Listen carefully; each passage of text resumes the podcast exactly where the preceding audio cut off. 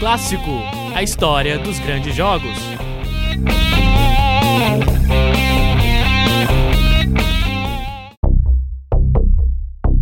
Oi você que se liga no É Clássico de hoje. Eu sou Nicolas Amos, acadêmico de jornalismo da Univale. Aqui, toda semana eu conto a história de um grande jogo do futebol brasileiro e mundial, relembrando escalações e narrações históricas. A América do Sul, em várias frentes, é repleta de histórias, mas o futebol certamente se destaca entre elas. E o episódio de hoje é sobre o último campeão vindo da República Oriental. Como escreveu Felipe dos Santos Souza na Trivela, uma equipe que tinha na garra, salpicada por talento, o seu principal valor.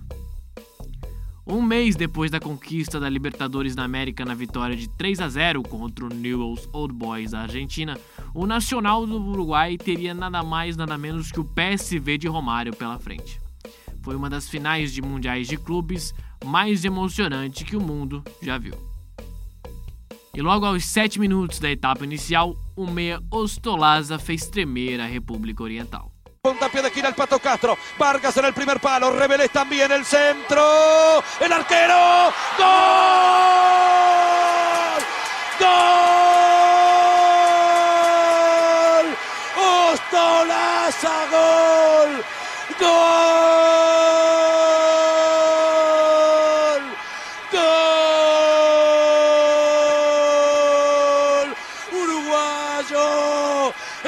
Córner de Castro. Manoteó la pelota Vanerle. Entró a buscarla el Vasco con Cardacho. Y para mí Ostolaza. Para mí el Vasco, reitero. Con un corto golpe de cabeza. Exactamente a los demorando 8 muito, minutos. Com 15 E veio só daquele segundos. cara que alguns anos depois seria consagrado como o maior de todos os tempos dentro da pequena área. Gol do Romário. Queres con el Aubol. Seré golpe de puño Romario. Gol, gol, gol, gol, gol, gol, gol. Gol del PSV. Gol Romario, Romario, Romario. Romario empata el partido. El Aubol de Gueret fue largo. Al área chica prácticamente. Seré manoteó la pelota, pero no pudo sacarla hacia el medio fuerte. O tempo normal terminou em apenas 1 a 1 porque o jogo era amoroso. Na prorrogação, só aos 5 minutos do segundo tempo teve um pouquinho de emoção. Hector Moran foi dividir uma bola na área com Hans Guilhaus. O meio atacante holandês caiu na área e foi pênalti. Allá cortó Rebelé. Picar a pelota. ¡No! ¡Ah, no, no, no, no, no! ¡Ah, no, no, no, no, no! Es increíble lo que acaba de cobrar Díaz Palacio. Llega Kuman. Tomó carrera. Tiró. ¡Gol! Gol del PSV Eindhoven Kuman. Então, nosso representante sul-americano tomou a virada. E agora tinha que ter aquele espírito de Libertadores. Fazendo figa, torcendo, rezando, suplicando por um milagre, até o narrador e o comentarista da transmissão se esguelavam quando o Nacional conseguiu a façanha de receber um empate. Todo Nacional arriba. Vamos muchachos. Todos a cabecear. El centro de Lemos. Se cerró. Cabezazo. Gol. Gol. Gol.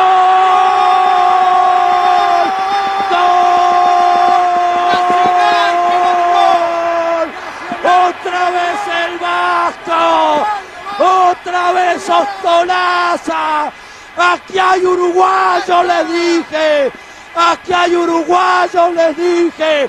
Aquí hay 11 charrúas. Aquí hay 11 que van a dar todo.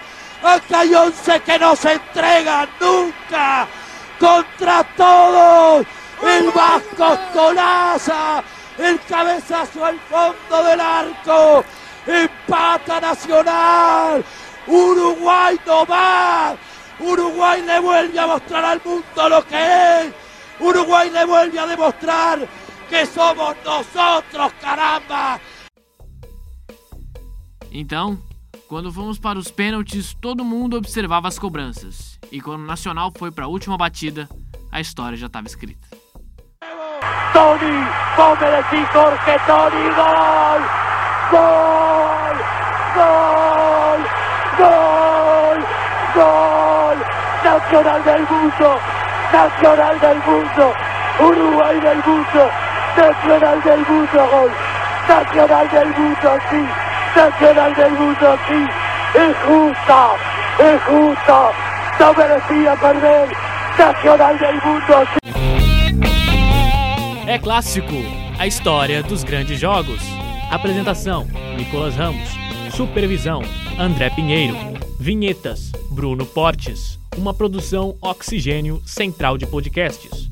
Projeto de extensão do curso de jornalismo, Escola de Artes, Comunicação e Hospitalidade. Universidade do Vale do Itajaí, Univale.